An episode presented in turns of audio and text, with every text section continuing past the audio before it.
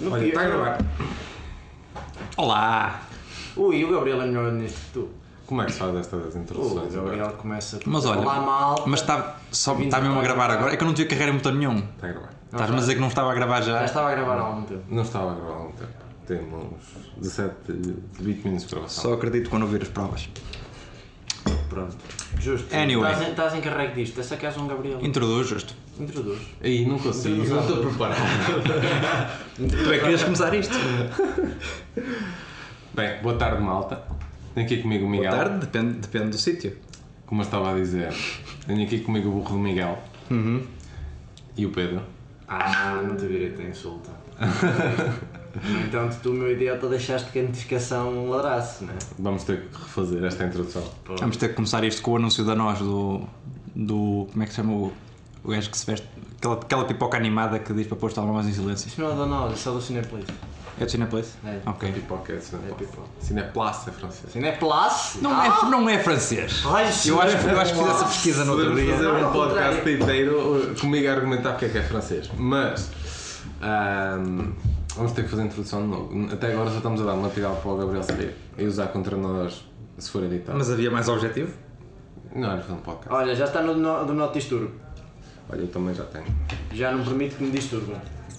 Turbam. Ah, bandido. Não fizeram, não é assim. Tu agora estás tipo. Já juntaste na Primeiro dia não, eu não.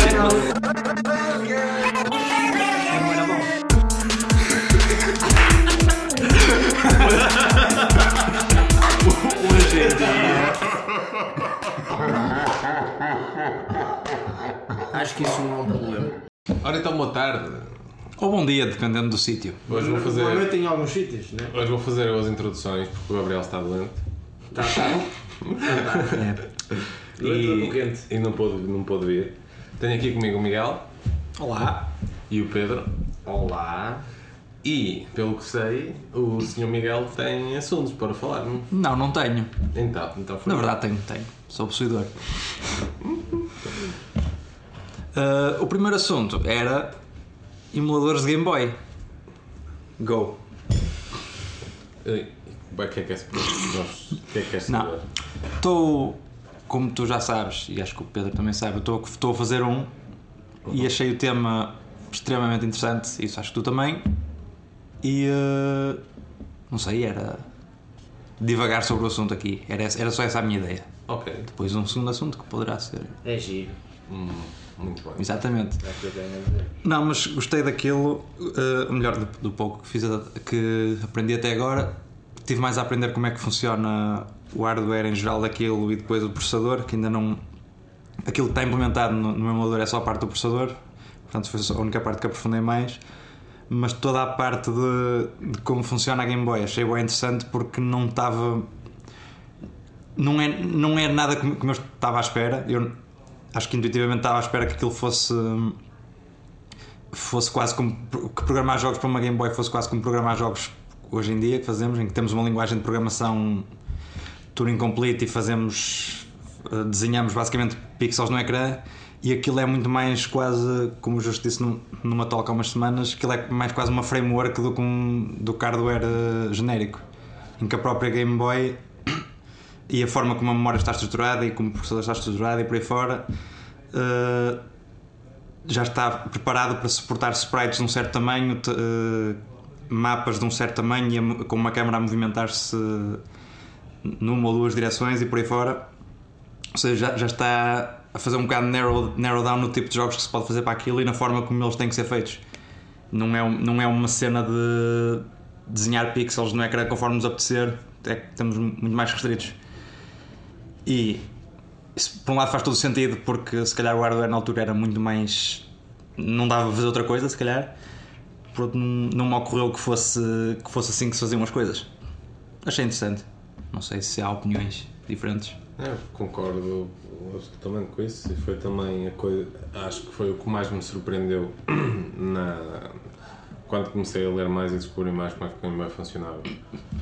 E de facto, mas de facto é que faz todo sentido também se pensares no processo que seria fazer um jogo para o Game Boy nos anos 80 ou no, ou no início dos anos 90 Ah, se, tu, se tu em cima de tudo o que isso envolve ainda tivesses que andar às turras com um, um código não corre neste dispositivo é limitado, ah, seria uma dor de cabeça. Acho que é, é mesmo fixe que aquilo é, é quase mesmo visual, porque tu carregas os sprites para aquele sítio e depois fazes toggle determinadas posições de memória e as coisas vão acontecer, ah, sem tu teres que especificamente dizer este pixel vai ser pintado esta cor ou daquela, por fora. Implementar flux todos, acho que é, isso é uma fixe. E acho que isso é que permitiu que tivesse tantos jogos tão diversos e, e se calhar com tão boa qualidade. Ah, alguém vai, ou pelo menos aproveitar o hardware tão bem como a maior parte dos jogos aproveitavam.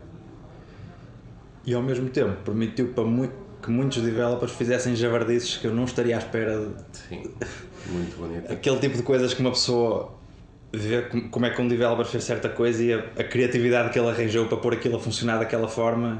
Um gajo que nunca ninguém se chegaria, chegaria lá sem se calhar um- um- uma pequena quantidade de drogas. Tipo, Até agora eu só me lembrava, a que me vinha sempre à cabeça era de, de, de equação que arranjaram no Quake, não sei quantos, para calcular raízes quadradas, que era só uma fórmula matemática a raiz quadrada envolvia boé divisões e acho que era através do método da operação de Newton que eles faziam isso. E os gajos do Quake arranjaram uma equação que era só basicamente duas multiplicações e, uma cena- e umas quantas somas, mas que se olhasse para o gráfico aquilo era mais ou menos igual à raiz quadrada entre, entre, zero, e, entre zero e não sei quantos, a, a- a linha era mais ou menos parecida. Portanto, chegava para, para disparar bolas num jogo. E foi uma criatividade estúpida, acho eu. Não, não sei bem como é que eles chegaram naquela forma, se foi ao calhas ou se tinha algum fundamento. E no- na Game Boy encontrei coisas bué de. muito mais estranhas. Tipo aquele jogo que eu te mostrei de, carros. de carros, que era um jogo em que suposto, a forma como, alguém, como o render do Game Boy funcionava era através de sprites que tinham um tamanho fixo e que o, o código tinha que dizer desenha esta sprite nesta posição do ecrã. E era basicamente isto. E, só- e tínhamos um número muito limitado de sprites. Se olharmos para o Pokémon e para o Donkey Kong aqueles estão sempre a, a reutilizar o mesmo tipo de sprites. E depois havia um jogo de carros em que da perspectiva do ecrã nós estamos num carro e estamos a andar para a frente na estrada a ver a estrada em perspectiva e quando há uma curva a própria a berma da estrada e as linhas distorcem-se. E isto não dá para fazer só com sprites porque seria um número muito grande de sprites e não faria muito sentido. Aqueles são literalmente retas que se vão, curva, se vão distorcendo ao longo do tempo. E a forma como eles fizeram isso foi aproveitar o delay que existe a fazer render de cada linha do, do ecrã. Ou seja, quando o carro está parado, aquele está a desenhar uma estrada, estamos a ver duas linhas retas, mais ou menos, e quando queremos si- simular uma curva, basicamente aproveitamos o, o tempo de render de cada linha do ecrã para atrasar o render da linha seguinte, e isso faz com que a linha vá distorcendo para a esquerda ou para a direita. E de alguma forma aquilo funcionou, e o carro anda sempre na estrada. E eu não sei, eu fico a ver o vídeo daquilo e o gajo explicar aquilo e fico parvo. Como é que isto funciona e como é que alguém se lembra de fazer isto? E, O vídeo já agora era uma talk que era. Como é que se lembra? The Awesome Game Boy Talk? Era e isso? Ultimate Game Boy Talk? Ultimate? Acho que sim. Acho que era capaz. Confirmar no instante. Mas, either way, é, é muito engraçado. E, É, é uma talk que eu recomendo muito. e mesmo se pensares na música, né, aquele, gerador, aquele tem medo de geradores de sons, O áudio é todo, é- era toda uma outra cena. É. Eu, eu não, percebo, não percebo nada de áudio, não sei muito bem. também tive dificuldade em perceber honestamente. não percebo muitos dos conceitos que ele fala, mas basicamente havia lá 4 ou 5 arrays em memória que conforme os números que lá metias aquilo transformava o som de maneiras pronto, que para quem perceber da áudio aquilo deve fazer sentido Sim. e aquilo lá dava para gerar eh, de alguma forma dava para gerar os sons daqueles Pokémons todos É muito, muitos casos. Pedro, ainda não pronunciaste o que é que tens a dizer sobre. pronuncia-te Tenho certeza. sim, alguma vá. A minha primeira questão é se é altamente fraturante. fratura vai. É a Game Boy ou o Game Boy? É que vocês parecem ter opiniões Olha. distintas nesse, nesse termo. olha É que eu consigo perceber que seja a consola Game Boy, mas tem Boy no nome. Portanto, Para mim, fight. Para mim é um dispositivo, portanto é um dispositivo. Eu, eu, atenção, eu sou da escola do justo, para mim sempre foi o Game Boy. Eu tenho um Game Boy. Eu acho que sempre tive uma. Acho que. tua Game Boy, o teu Game Boy era- Até porque a minha era roxa transparente. É, um bocado. Era um bocado. Era feminino. É um bocadinho. Mas eu gostava dela. O que na verdade. Bom, Pronto, ok. Questão- Outras questões fraturantes à parte. Estava aqui a rir-me. Eu lembrei-me de algumas histórias que nós vimos no tempo da tese sobre game development. E havia uma, houve uma que me ficou na cabeça que eu vim aqui verificar qual é que era o nome. ah, qual era o nome do jogo? Wing Commander. No primeiro Wing Commander, Commander. quando o jogo terminava, eh, segundo ou testimonies né, online, agora façam o que quiserem, a equipa quando estava mesmo para entregar o, o jogo tinha um problema grave. No final do jogo, tudo no jogo tá, ele funcionava, estava bem, só quando terminava o jogo tinham uma exception do Memory Manager. Sempre- Aquilo disparava uma exceção ao sair. E, e escrevia no ecrã ah, o, o, o stack trace, o, o, o texto da, da exceção e não sei o que, não sei o que mais. Ah, pá, e eles numa tentativa de mitigar isto à última da hora, pá, não, temos, não sabemos onde é que isto vem, não temos como corrigir isto, o que é que eles fizeram? Pegaram, ah, fizeram o binário, foram ao sítio onde estava o texto da exceção, num exit editor e trocaram por tu. Thank you for playing Wing Commander. Genial. É, Isto, Exatamente. isto para mim é o apogeu. Isto foi o apogeu das histórias de game dev. Se isto vale, vale tudo. Tudo aquilo que uma pessoa aprende na universidade sobre programar direitinho, resolver exceções, não sabe, não. O que interessa é no final as pessoas correrem aquilo, jogarem e notarem. Não notarem. Isso é o mesmo conceito. Chiclete. Aquele conceito também dos anos 90 de computação gráfica que era. Como é que se chama quando tu pões um painel a fazer de fundo? Era, nós chamamos de um painel. O nome em inglês, não, não Background, faker. Era, era, já não lembro, já não lembro da palavra exata que se costumava usar, mas era essa cena de quando olhas para um jogo e vês que o background está, está com muita qualidade e por aí fora e o sol está muito bonito e muito brilhante. ah, é um- uma skybox. Ou... Sky, Skybox, isso. Ah, a Skybox posso assim. A, a, Skybox, o truque da Skybox partiu-me todo. Eu, eu vou aqui admitir É que que cheguei às aulas de CG e. "Pessoal, E como é que a gente faz o céu? Pões uma caixa. Com uma imagem com muita resolução. Bonita. Que, como assim? Não, pões uma, pões uma caixa. Pões uma caixa e não te esqueças, a caixa, ao nível do mundo, ao longe tem de ter um, um monte ou qualquer coisa assim. Pronto, não começa logo a ver céu. Não te esqueças por isso. Como assim? Essa caixa tem umas imagens de umas nuvens. Podes pôr a imagem a andar para o lado para parecer que as nuvens estão a andar também. Muito bonito.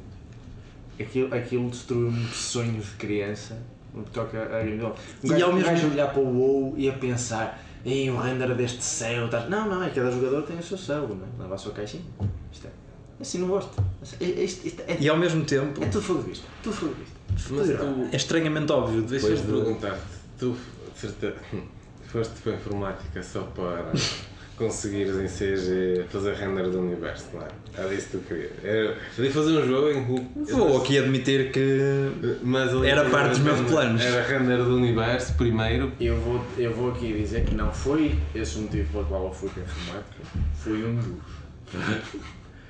Eu, quando entrei em CG, quando começámos a dar aquilo, eu posso dizer que todos, todas as aulas era isto, a fazer um universo era espetacular.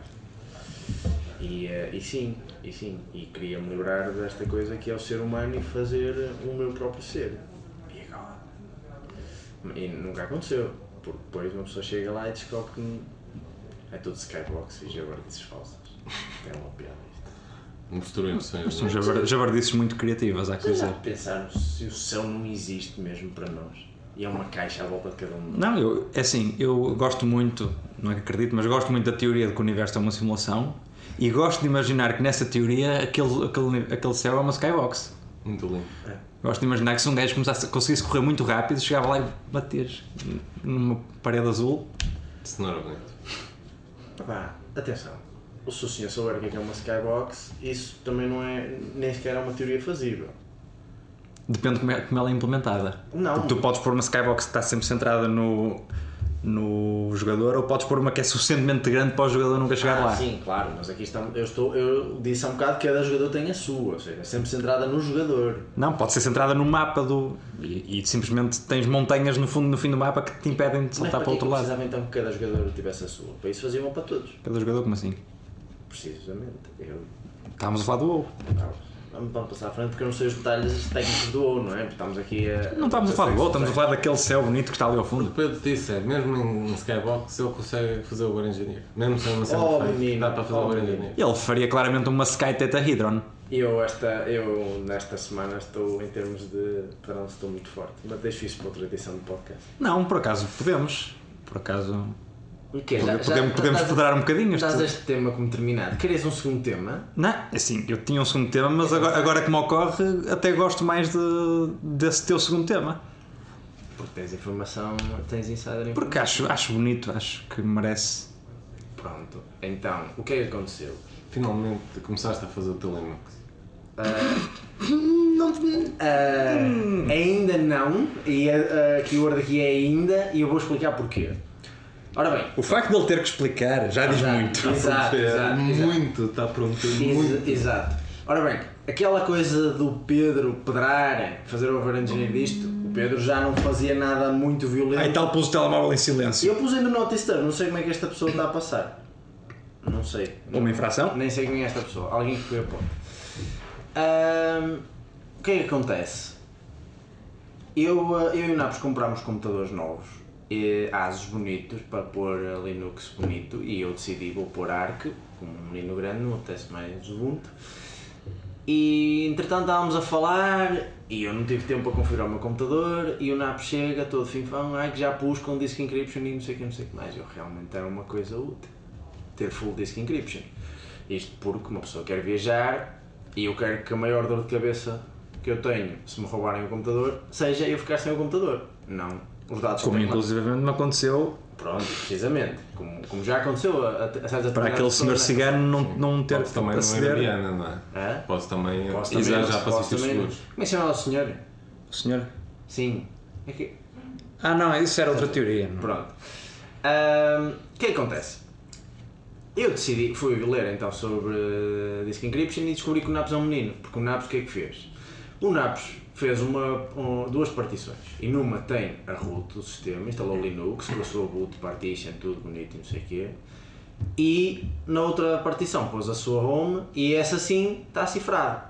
Provavelmente com a password do utilizador. É um nojo de pessoa este indivíduo. O que é que eu? Não, isto não chega. Isto não chega muito claramente. Eu quero full disk encryption. Vamos começar. E este é um rabbit hole muito giro, porque uma pessoa começa a descer por aqui. Ora bem, o que é que acontece? Para fazer full disk encryption, primeiro já precisamos de três partições. Já agora, precisamos, além da root e da, da home, já precisamos ter uma boot partition. Porque esta tem de estar a descoberto, senão o sistema não arranca. E depois nas outras duas, cifras as outras duas e, eh, e faz isto. Ah, isto tudo porque tu tinhas-me recomendado full disk encryption por causa de swap, não é? Para ter eh, Ah, hibernation. Era, era por causa da hibernation, não era por causa do swap, sim. Porque para, para poder hibernar o computador de forma segura é preciso a partição de swap estar encriptada também. Porque o hibernar em Linux é literalmente copiar a RAM para a swap. Uh, ou seja, se eu quiser hibernar de forma segura, tenho que ter a swap encriptada. E há duas formas de fazer isto: é encriptar a partição home e a partição swap como duas partições encriptadas separadas. Isto significa que ao ligar o computador eu tenho que pôr a password para as duas, são dois, dois processos di- diferentes. Ou a forma recomendada é, em vez de criar uma partição encriptada, criar uma partição, um- uma partição LVM, que é um sistema de Linux que não o que é que significa, encriptado, e dentro dessa LVM criar duas partições lógicas, uma para a swap e uma para a home. Assim, ao, ao encriptar e decifrar, estou a fazer isso na LVM e estão lá as duas lá dentro. E assim consigo suspender por uma partição encriptada sem ter que estar a desbloquear duas, duas ao mesmo tempo. Eu não fiz isto, porque não, não, tá, não, não investiguei a parte de hibernar na altura que fiz setup. Então só encriptei a partição home e criei uma swap à parte. E não quero estar a, a, a pôr a swap encriptada porque isso obrigava-me a pôr as duas passwords. Então simplesmente desisti da, da cena de hibernar. Estou bem com fazer shutdown, não demora assim muito. Pronto. Eu obviamente não me contento com meias medidas e decidi quero full disk encryption. Ah, essa parte. Ah, só mais uma adenda. A partição de boot também não está encriptada. Calma, no eu- meu, eu lá meu. chego, eu lá Porque chego. obviamente não tem lá nada. O meu Não computador faças- arranca, pede uma password da home e segue a sua vida. Não faça spoiler, essa parte, essa parte Tô- da- eu sinto que tenho que deixar isto claro. Eu já lá vou chegar. No meu sistema, decidi então fazer partiçãozinha de boot e o resto tudo cifradinho, bonito, que é para ter ali, eh, para ter ali aquela jabardice toda. Já agora, tu disseste, falaste muito bem em ter, pôr as passwords duas vezes, não sei o que, não sei o que mais. Ora, o que é que eu decidi? Porque eu estava a ler a, a wiki do Arc e eles dão ideias giras. Existe um tipo de ataques chamado Evil Made.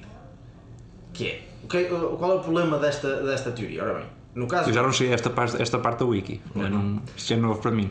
Qual é o problema da abordagem de naves? Se alguém entra no sistema dele e ah, lhe mina o kernel, a próxima vez que ele, que ele ligar ah, o sistema e puser a sua password bonita, o kernel até pode mandar aquilo para sítios e pronto. Ah, deixou, de ter, deixou de ter proteção nenhuma. Por isso, full disk encryption, agora está protegido ninguém consegue mexer nisto. Evil Made. Evil Made é um ataque que, baseia-se na ideia de que tu podes, por exemplo, deixar o, o computador num hotel e a empregada, che- tendo acesso físico ao teu computador, pode arrancar. Como a partição de bootloader está, está completamente hum, livre, que foi? Estava só a mostrar o justo que é- este, eu paguei 20 euros para ter uma chave que desse para abrir estes parafusos. Não, e uma não. empregada desse hotel não deve ter. Não, amigo, podes fazer isto com uma pen. Só fazer com uma pen. Só precisas de uma pen que, que arranque. E podes arrancar pela pen. Pronto. A não ser que tenhas um Mac tem portas USB. Ah, não, mas, Ah, não, não, mas, mas isso. Este, este, este, este é um computador a sério, não, não, é, não é lixo de alumínio. Ahm, pronto, então o que é que acontece? O Evil Made, a ideia é que te podem ter, se tendo acesso ao teu computador físico, podem terminar o, o bootloader e ao terminarem o bootloader, a próxima vez que tu escreveres a password, pode ficar lá registado. Pronto. Eu, não, eu vi isto e obviamente disse, olha, quero proteger-me disto, quero muito. Então, o proteger de, de Evil Made tem vários passos. Primeiro passo, é preciso cifrar o bootloader do sistema. Isto implica então passar a ter dois bootloaders. E sim, isto é verdade, eu tenho isto a funcionar no meu sistema. Eu tenho uma partição de boot cifrada que tem um bootloader muito pequenino, que a única coisa que serve é para receber a minha password de encriptação do disco. E depois dele cifrar o resto do disco, lá dentro tem um kernel que tem outro bootloader e lá ele faz handoff para esse. E esse sim liga tudo o resto, bonito, funciona bem. Um pickle que acontece aqui é que tu, por causa disto, podes ter de meter a password duas vezes.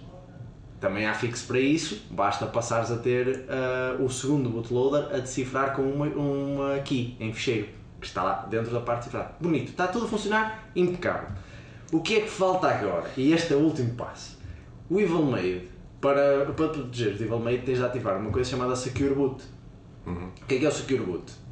Ah, a Secure Boot é um sistema que vem no firmware do- dos computadores em que a gente mete lá uma série de keys e todos os executáveis da sequência de boot que, que correrem têm de estar assinados por uma daquelas chaves autorizadas.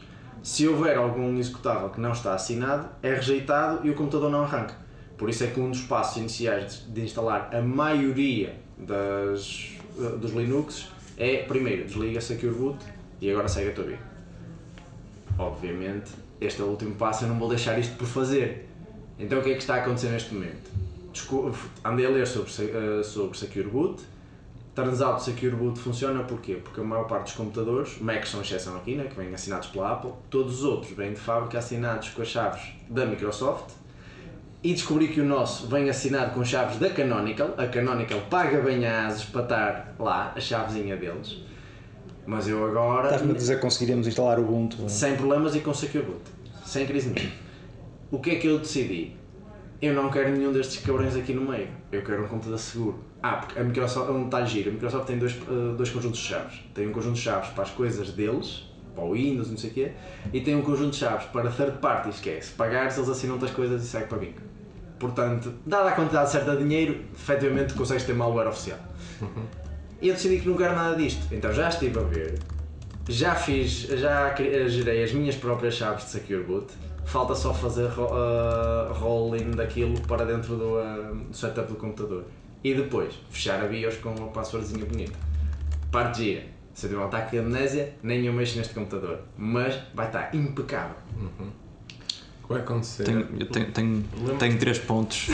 Lembras-te? Tenho 3 pontos a colocar. Ah, isto já dura pai duas semanas porque eu não tenho tido tempo. Tenho, Tenho 4 pontos afinal a colocar. eu tenho um par de piadas antes do ponto. Que é. Achas que vais acabar antes de comprares um computador novo? Acho, acho, acho, acho, acho, é que Estou convencido disso. Acho que antes do retiro que está feito. Acho. tu não daqui para a frente vai ser o Lloyd quando entregas esse computador à empresa. Jesus Senhor. Pronto, já está. Pronto, o meu primeiro ponto era justo que achas. Pronto, é, é. Check. No segundo ponto, há quanto tempo é que nós compramos estes computadores? Acho que tem um mês agora. Ok, e follow, isto era follow-up, uma introdução ao meu terceiro ponto que é já consegues hibernar o teu computador? Consigo. Boa. Command line. Já usas o teu computador no dia a dia? Não.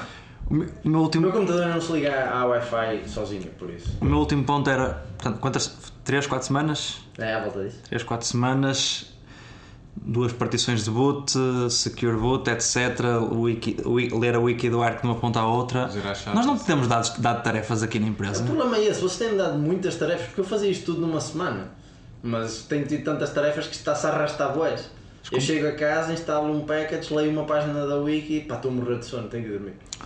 Os computadores chegaram numa sexta-feira e eu na terça-feira seguinte estava a trabalhar com ele.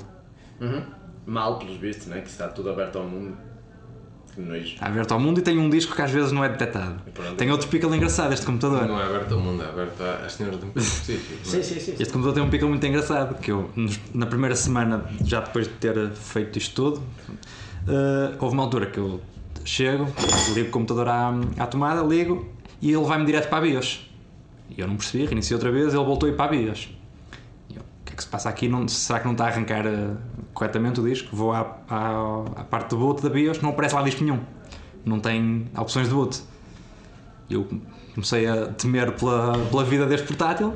Sim. Pronto, desliguei-o, fui à minha vida, fui trabalhar um bocado para o desktop eh, ali ao lado e passado umas horas já voltei a tentar, liguei-o e ele arrancou direitinho. E eu estranhei pela minha vida e continuei a trabalhar. Nisto passa-se uma semana e a coisa volta a acontecer. Eu ligo o computador e vai direto para a BIOS. E eu aí encontrei uma possível teoria de porque é que, porque- o que é que fazia aquilo acontecer e testei. Das dessas duas vezes que eu, que eu liguei ele foi direto para a BIOS, eu estava com o transformador ligado já. Então eu desliguei o portátil, puxei o cabo fora e voltei a ligá-lo. Ele arranca direitinho. Desde então já houve mais duas ou três situações em que se eu tentar arrancar o computador com, com o transformador já ligado, ele, o disco não é detectado. Mas basta eu reiniciar, tirar o cabo e e ele arranca direitinho. Eu ainda não tive este pickle e no entanto estava bem em tê-lo porque podia mandar o computador para, para a garantia porque não perdia nada, não é? Já tive, tive, só adquiri E conhecimento. eu, como já tinha perdido umas horas da minha vida a configurar o ARC, não queria estar agora a mandá-lo de volta e a receber outro e ter que fazer tudo. Percebo perfeitamente. Depois deste senhor ter passado três semanas, já não sei o que achar da minha vida. E percebo perfeitamente. Eu, eu tenho um exemplo semelhante. Eu não vou usar com isto em específico, porque o meu, o meu computador tem duas portas que eu não posso ir ao carregador. Porque se- quando, isso, quando eu ligo o carregador nessas portas, o que acontece é o seguinte: a temperatura dele começa a subir. Ah, Tipo o que aconteceu ao da Laura. não, não chega, não, não chega a isso porque quando a temperatura começa a subir no Mac entra o, eles largam o demónio no sistema operativo que é o chamado kernel task. Kernel task é um processo que papa todos os processos e faz spawn de milhares de threads se for preciso para manter o, CPU sem nada, basicamente para Sim. combater o algoritmo. Então a cena, tu nem consegues fechar programas, nem consegues fazer mais nada. O genial disto é que assim desligas o car- o carregador, tipo, naquele momento, o computador volta. Tipo, imagina que tens um pedal para travar o processador, é o cabo. Tu mal largas o pedal, ele está tipo rápido outra vez. Tá bom, vamos. Então tu quer dizer que ou usas o computador ou carregas o computador? Não, É posso, que- tenho quatro. Tenho duas portas. Ah, é só, é só para duas específicas. São duas específicas é que estão boas para carregar. Agora, agora vamos à parte que me interessa. Uhum. Sabes quanto é que nós pagamos pelos nossos portáteis? Cada um deles? Eu paguei cerca de mil. Nós pagámos zero, foi a empresa. O meu custou 1500, o teu custou 1500 mais 3 semanas da tua vida. Tá, mas a parte, dessa, a parte disso que eu estou a oferecer. Não sei qual é, a quanto é que está o câmbio, mas. 1550, pá. Mil- tá muito mil- 1500. Quanto é que custou o teu portátil? Eh, não prefiro não falar sobre isso. Pois. Mas é, eu não estou a dizer que estou satisfeito. Não, a questão é, eu, eu estou a colecionar, já pá, há dois anos, que eu estou a colecionar histórias de Mac users que dizem mesmo que tu só tem histórias de terror, é só maleitas. Esses portáteis estão cada vez mais caros, o hardware não está melhor, só estão, é só cagada que sai daí e uma pessoa olha para o vizinho do lado e tens uma Asus a dizer tá, olha, está aqui um portátil de 14 polegadas, todo em alumínio, bonito, le- levanta, levantas a tampa e ele levanta automaticamente as costas que é para refrescar bem. Ligas o carregador lá para a vias. Não, mas isso não é O meu, o meu está a funcionar direito. Já testaste isto? Ah, Já, já, nunca tive, nunca tive este pico. Em, to- ele tem ligado todas, todos os dias pelo menos uma vez e nunca me aconteceu dele dizer, olha, não tenho disco. Nunca. Por isso, isto é, isto é maleta que não há depois.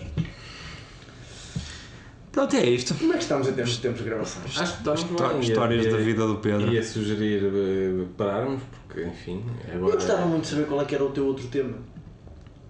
Isso agora não. Porquê? Não dá para discutirmos assim. Agora é segredo. Não sei, acho que já. Não sei se já. Master of Clocks A and vantagem é Recordings. que o, o, o Gabriel não diria- cá, nós fazemos o Nós estamos nos 30 minutos de gravação, eu diria que é. Se Ou, calhar podemos. ou parar ou fazer um especial Natal. Podemos ninguém, nos vai, ninguém vai nos vai ouvir durante duas É assim, horas. especial Natal ainda demora um bocado, mas fazer uma sequela. Pronto, pode. Até lá também o Pedro arranja mais qualquer coisa para enfiar no computador dele. Sim, acho que podias manter o teu tema secreto até o próximo podcast. Estou bem. E, e se calhar no próximo episódio, sim, já podes contar como é que estás a desenvolver o teu próprio Linux. É, basicamente vai ser pegar em arco e fazer fork daquilo porque está tudo mal feito, não é? Fazer bem. O arco está mal feito, pronto. E que, acho que com esta bomba podemos fechar. Acho Com que- o arco acho está que mal sim. feito. Acho que sim. eh, eu vou Não pegar está nada, não fazer. está nada, eu gosto do arco. Aquilo, aquilo é um antro de gente muito fixe que complica mais do que eu, é espetacular. Pronto, agora aquela parte em que temos para dar uma piada. Ah, pois é, tem, tem de ser uma seca. Uma piada. Ah, A, justo, a única que me ocorre é aquela que demora 20 minutos. Não, por favor. Justo, tu, tu ganhaste ah, a última, por isso deixe de ser tu a, a finalizar isto. Eh, Se a tua for fraca, nós tentamos. sabes o que é que os putos hiperativos comem ao pequeno almoço? Ovos mexidos. Estou bem, vamos ver. acho, que- acho que sim. Acho que sim. Acho que é tudo. Por amor.